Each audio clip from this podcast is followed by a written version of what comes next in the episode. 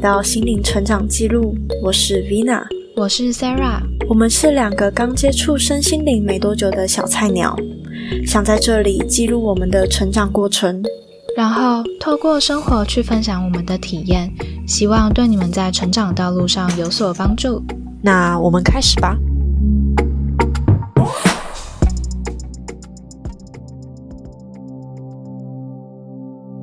我觉得人类图跟星盘是我目前看过最，就是最全面了解自己的一一个工具。好像两个都没有研究过。我觉得，因为我现在只是先理解大概，所以我并没有说到全面的理解，所以我可以大概的讲一下人类图。就是其实人类图它很复杂。非常建议自己要上网先去找好自己的人类图，然后看着图来听，会比较清楚。我们在网络上搜寻的时候，它会出现一个图，然后旁边会有一大堆数字跟符号，然后下面会有一个呃呃六格的六格还是七格的表格，对，七格的表格，然后还有一个一个侧脸的人跟几个图样。然后那几个图样就是大概就是它有分很多，就是从最上面到最下面是头脑中心、逻辑中心、喉咙中心，然后居中心、自我中心、意志力中心、直觉中心、剑骨中心、情绪中心，还有根部中心。然后对我来说，最我最了解的是情绪中中心这块。然后情绪中心这块就是。嗯，大大部分的人都有自己的情绪，然后应该每个人都有自己的情绪周期，可能就像女生月经来前都会特别的浮躁，特别的暴怒，特别的就是不舒服。也有一些人会因为可能满月快到了，就会特别的不开心，心情特别不好。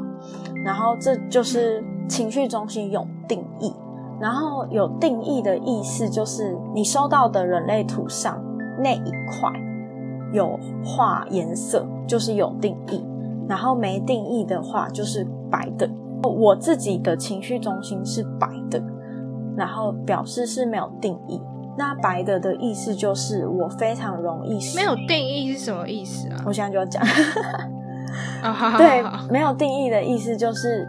呃，像情绪中心没有定义的意思，就是非常容易受到外面的人的影响。假如说现在 A 在 A 在生气，我非常能够快速的知道他在生气，然后呢，他的情绪就会跑到我身上来，甚至是会变成两倍。所以就等于像是自己没有自己的情绪，反而很容易接受到，然后。把别人情绪变成自己的情绪，这种感觉吗？对，比较是这样。可是其实老实说，我觉得，我觉得这要最后扯更远。就是我觉得，虽然说别人的情绪会很容易到我们身上来，但那些也是我们自己的情绪，我们也是要去面对。呃，情绪中心有定义的人，他就会很有自己的情绪规律可以走。然后情绪中心没有定义的人，就会比较容易去反射、投射他人的情绪，然后跟着别人的情绪走。虽然自己也有可能会有情绪，因为像我觉得，我觉得我就是可能我自己的情绪不一定是来自于别人，也有可能是来自于大环境，也有可能是来自于过去的一些东西。可是。我不太清楚，因为我算出来，虽然说我的情绪中心是没有定义的，但我发现我自己的情绪还是很多。可是我没有一个特别规律的情绪规律，我可能情绪说来就来，说走就走，算不出它的规律。再来就是，这是我比较大概知道的。然后还有那天我去上课的时候，有上到一个意志力中心。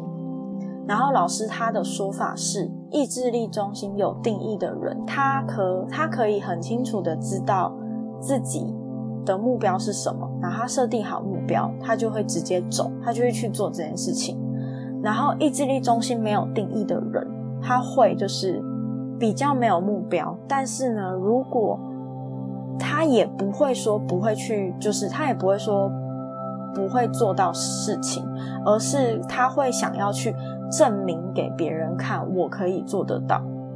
因为意志力中心呢，没有定义的人，他会很不知道自己要干嘛，然后会很恐惧，可能会比较害怕别人就是怎么说他，或是怎样，然后他就会去证明给别人看，有点像是这种感觉。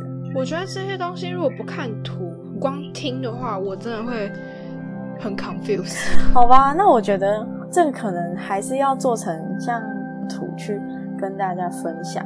那我讲别的好了，像是嗯，它下面有一个，有下面有六格，然后呢，其中有个定义，我觉得蛮有趣的。呃，我是一分人，然后它有一一分人、二分人、三分人、四分人。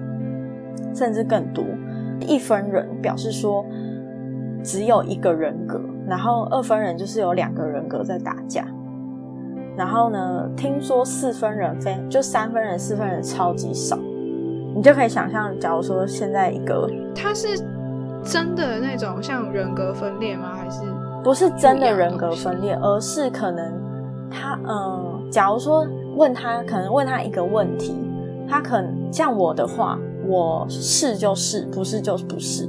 然后可能其他人的话，就是问他一个问题，可能就是可能早上跟你讲这样，下午又跟你讲那样，就是会有不同的答案。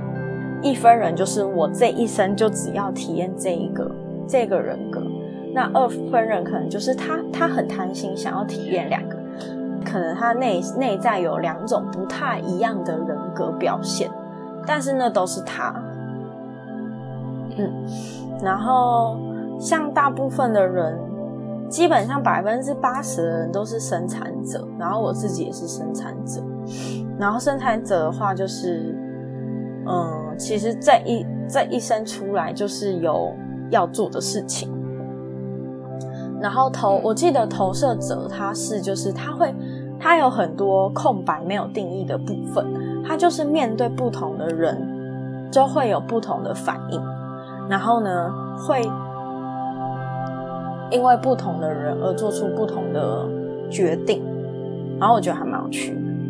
然后他那时候还有讲一个，也是很重要，我觉得我可以今天就讲完这个就好，因为剩下的我还想要就是更了解。在人类图里面，它还有一个叫内在权威的东西。就表示说，当你遇到问题的时候，你要去听从哪一个？你要去听从你的内在权威，因为它是权威嘛，你就要去服从那个权威，你的人生就会比较顺。然后就是有情绪中心、建骨中心、直觉中心、意志力中心、居中心，还有无内在权威。我自己无内在就是没有内在权威，对他没有内在权威。然后我自己是建骨中心，然后情绪中，就哎，我我我一直很想要问剑骨到底是什么，因为听你讲了很多遍，我都不知道剑骨是什么东西。剑骨其实它如果硬要说的话，它是身体上的一个器官。如果放在内在权威上的话，它其实就是倾听你自己身体的回应，你的身体会跟你讲答案。那，嗯，我觉得我从头讲要怎么问呢？好，好，好，就是比如说像情绪中心，他在比如说他在可能在开会的时候，他当下没有办法看见真相，他在他必须要等他的情绪周期结束以后，他才能去做判断。因为他可能当下会被情绪蒙蔽，然后这就是他的内在权威是情绪中心的人。然后第二个就是建骨中心，然后呢，就是我当下是有办法去立刻做决定的，因为可能我的建骨会给我反应，会有 yes 跟 no，或者是没有回应的。我之前是有听别人讲说有一个影片，然后大概是讲说要怎么去分辨剑骨的声音。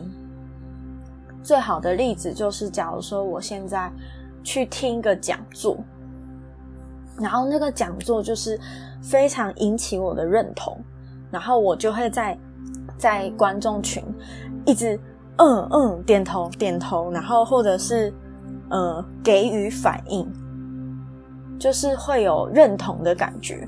嗯，然 后这个就是剑骨发出来的声音。那我知道你这样讲，可是剑骨就是如果你自己去问你的剑骨的话，你要怎么问？它是在身体里面哪个部位是有这个东西吗？还是没有？我一直以为剑骨是什么？你买了一块骨头，然后问他问题什么 什么东我一直西以为是这样子，没有，它是 就是动物的骨头之类的。它是我们身体的一部分。等我一下，嗯我查一下，它其实就在骨盆诶、就有点像是海底轮吧，或者是大概骨盆的位置，那要怎么问他问题啊？也有像是尾椎的位置。其实问他问题，就是你要问他有关 yes 或 no 的问题，他会比较好回应，因为他只会回应是否或者是没有反应。嗯，问问题的话，就是比如说你今天想吃什么，他可能不会回答你。然后你可能会问他说：“你现在想吃东西吗？”他可能会回答你 yes 或 no。那你想吃意大利面吗？他可能会回答你 yes 或 no。大概是这种问法。要要怎么问？就是直接讲出来问，然后去听自己身体里面有什么声音，是这样吗？嗯，直接讲出来问。嗯，我最认真的去问的是，有一次就是我真的要换工作，我就请我男朋友问我一大堆问题，然后呢，中间参插着我想要问的问题。然后我后来发现，我最想要做的是手工艺的，然后我不想要去做服务业。我那时候问的是这样。蛮酷的，真是，因为我之前一直不知道剑骨到底什么东东我。自己也觉得这个很玄妙，可是我那天没有问老师，因为我发，因为我发现其他人也都没有问题，然后我就哦不敢问，然后、嗯那我继续讲，因为我觉得后面也蛮有趣的。然后像是直觉中心，如果你的内在权威是直觉中心，我觉得这就很好理解啊，这跟剑骨比起来真的超好理解，就是嗯、呃你可能会有。嗯，一闪而过，就像高我给你的讯息一样，一闪而过的声音，然后很小声，嗯就可能你今天出门前忽然看了伞一眼，然后呢，如果你没有拿伞，就觉得今天会下雨。对，就有可能今天会下雨。然后嗯这个我觉得也很好去验证，因为他就是那个老师有说，他的方法就是，就每一次一闪而过的时候，你就记录这次一闪而过的东西是什么，然后呢，记录下来以后，你就看你有没有做到，然后最后发生的是什么事情，然后你就可以知道哦，这个是你的直觉的声音。然后再过来是意志力中心，我觉得这也很有趣，他感觉就是那种超人，就是社会有头有脸的人，都是意志力中心的内在权威。因为意志力中心就是你专注你的意志力，然后你设定目标，然后一次只有一个，然后呢完成后再才才会休息，他就很目标取向，就是马上就可以做到。好像还是听不太懂哎、是我太笨吗？呃，我想一下哦，我想一下我要怎么用我的语言解释。就是有些人可能就是他要做这件事情前，他只要设定一个目标，他就一定能达成。假如说我是直觉中心或者是建骨中心，然后我我的我的反应是我设定了这个目标，给我我的身体反应是 no，可是我还是去做的话，我可能就会很卡，我可能就会很不舒服。可能我的情绪嗯或者什么就会很不舒服。可是意志力中心就是它只要设定了，它就可以往，它就可以达到。可是它一定要达成以后，它才能换下一个目标。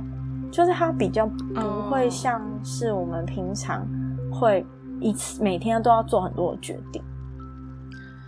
哦，我知道为什么我连不起来，因为意志力，我一直想成是玩游戏的那个益智游戏的意志力。哦我想说哦这个词跟你刚刚讲的完全连不起来。意志力哦，就是那种那个那个意志力。我现在知道，哦我知道，我现在知道。我不知道为什么会第一个脑袋浮出来就是益智游戏的那个意志。好，OK。还有想说这八竿子打不着的东西。后面呢，我觉得更更难，就是更难去知道他到底在讲什么。就是内在权威是居中心，或者是无内在权威，真的是超级难呢。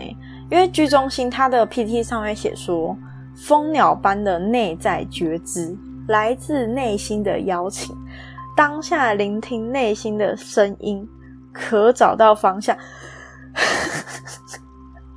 我觉得比起情绪、见骨、直觉，甚至意志力来说，真的是太悬了，没有办法。然后甚至无内在内在权威的话，他说这个环境就是你要去知道这个环境是正确的嘛，然后你要去留意你身体的感觉，然后并找到对的方向，然后聆听自己的声音，或是聆听你说出来的话。哦，这这个更难。你可以好好整理起来，因为我真的我真的觉得非常需要文章才会知道它到底。我觉得这这个是一门学问，而且它嗯还要去考证照。就是它是一个，当初我就是嗯，你先讲，你先。它就是一个已经是一个很完整的学问，然后现在就是我听那个老师说，他七八年前刚接触的时候，完全没有任何就是翻译的书，然后现在很多，现在市面上非常多就是有关人类图的书，然后也有很简单的，也有难懂的，然后他就是他是从哪里来的？这我不知道哎，因为我前面没有上到课。可是我我自己知道，是我在大学的时候就已经知道这个东西。然后就是当时我测完以后，觉得也太复杂吧。然后可是又看了，又觉得跟我也太像了吧，大概这种感觉。嗯嗯，他那天还有讲到有关人生角色，你觉得要继续讲下去吗？看你啊。好，那我继续讲，因为我觉得这个也很有趣。总共有十二种人生角色，然后比如说像一三人啊、一四人、二四人、二五人、三五人，然后我自己是四六人，总共有一二三四五六六个数字。因为我自己不是那个人，所以我没有到很理解。然后我可以大概讲一下老师讲的 PPT 跟他讲过的内容。嗯，那就是一二三四五六，然后呢？他大概老师的讲法是，就是一二三是在一楼，四五六是在二楼，然后就是他们看事情跟处理事情的方式都不太一样。一的话就是他是躲在屋子里面，在一楼躲在屋子里面，所以他的个性会比较稳固，喜欢研究，喜欢自省，然后不喜欢变动，很谦虚这样。然后二二的话。就是他有点像是他已经，嗯，走到一楼的窗户边，然后看着外面的那种感觉。然后他也是很宅，也喜欢读者，算是比较隐者类型的人。不过他比较有趣的是，就是他因为长期待在窗户边看着他人，所以他会去研究不同的人，不同的就是会去看着。这个世间上的发生，啊后去研究出自己的一套理论，所以他大部分有恶的人，他们都是有一个天生的才能。就是假如说他本来不会弹琴，他只是很喜欢音乐，然后呢，可是他听过很多钢很多钢琴曲目，然后他也从来没有弹过钢琴，可是某一天当要他弹的时候，他马上就可以学会，就有点像某个领域的天才的那种感觉。有点像，也有可能是他甚至什么领域，他只要有关注过，他可能马上学就会。可能那也有可能只是刚开始，对，但就是会比较容易好上手这种感觉。嗯嗯，然后再来三号人的话，老师的 PPT 上面是写有关。锻炼跟连接，然后碰撞，还有尝试错误。然后呢，我记得老师那时候讲的是，就是有关三号人，他会比较喜欢，呃，一段时间社交，然后一段时间在，嗯，封闭起来。他不喜欢太长期的去，呃，跟人跟人相处，将会让他有一种碰撞的感觉。然后可能碰撞久了。就会，嗯，就是如果他一直就假如说，老公老婆，其中有一个人是有三号的，那他们可能一直吵架，一直吵架，一直吵架，吵到久了，然后一直被压抑着，可能最后就离婚。这种感觉就是他最终会有一个直接的断裂，然后所以三号人他们都蛮需要一段时间的修复，然后也他们也算很喜欢去尝试错误，从错误中学习。然后再来四号人的话，就是我有这个数字，然后就是四号人跟四号已经到二楼了，他可能就是跟每个人都很好，然后有非常非常多好朋友。然后，可是跟每一个人都没有任何，就是没有任何一个人可以直接走进他的心里。然后他可能会为不同的人做，嗯，一圈一圈的分类。然后可能有些人在圈外，有些人在圈内。可是他也不会把圈外的人直接断联。他可能跟大家都很和气，可是他不会去断联，因为有可能对他来说，有可能这个圈外人。总有一天可能也会进到他的圈内，也有可能会有利益上或者是其他方面的合作关系，所以就是四号人可能他跟每个人都很好，可能就会有一种稍微的距离感这样子。嗯，然后再来五号人，他是一个观察，然后神秘以及提供解决方案。然后五号人有一个很特别的气场，就是他很容易让别人觉得他很厉害，就是可能陌生人一看到他就觉得，哦，这个人他可能就是领导者，这个人他可能就是很很会很会带，就是很知道怎么做，所以可能在专案上的时候，可能就是大部分人会就是请求他做这件事情。可是五号人，可是这不代表五号人就可以马上能做到，所以他必须要就是，嗯，有，他可以，他可以，他有点像是那种，那叫什么业务吗？就是他可以第一时间就说服陌生人，可是他比较难，对，比较难说服自己人，因为自己就已经把他摸得一清二楚。所以他可以第一时间就说服陌生人，然后就可以就是，嗯，让大家很信任他，然后甚至觉得他有领导能力，可以影响陌生人这样。可是就是如果说他要有底气的话，必须要就是也是要好好钻研本来应该要会的东西，就是不能就是他可能只能让陌生人觉得他很厉害而已。嗯，然后这是五号人，然后五号人也很。喜欢去提供解决方案，很喜欢，就是有点像将军的那种感觉。他喜欢观察，然后喜欢去领导，给予解决方案。然后最后是六号人，六号人的话，他就是站在屋顶上看着众生，所以会有一种人生典范，有一种距离感跟尊贵的感觉，然后会给别人非常大的疏远的感觉。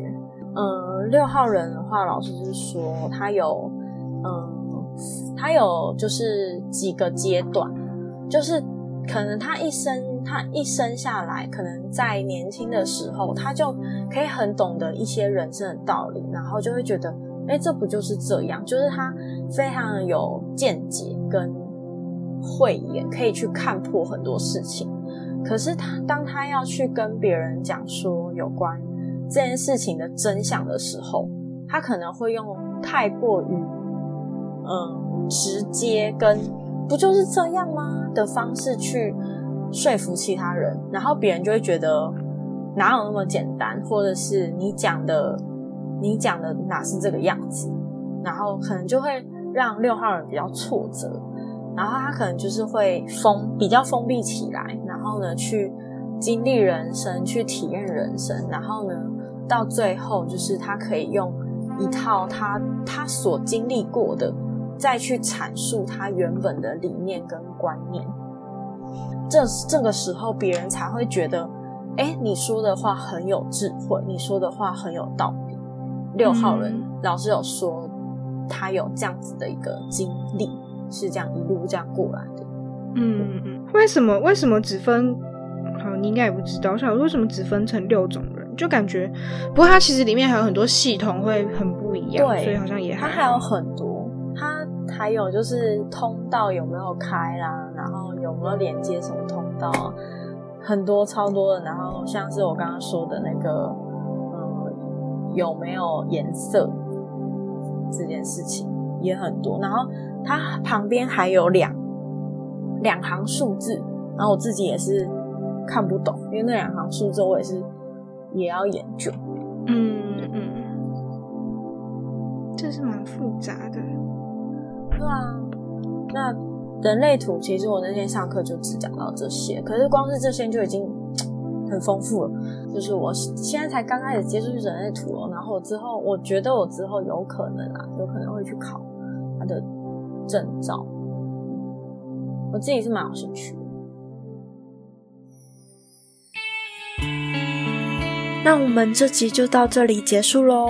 如果你喜欢我们的节目，欢迎到各个平台帮我们留言以及评分五颗星，这将会带给我们很大的动力。在我们的 Instagram 也会有很多心灵成长的文章分享，如果大家有兴趣的话，可以搜寻 Spirit S P I R I T 两个底线 Road R O A D 就可以找到我们喽。期待下一次再跟大家分享我们的体验，拜拜。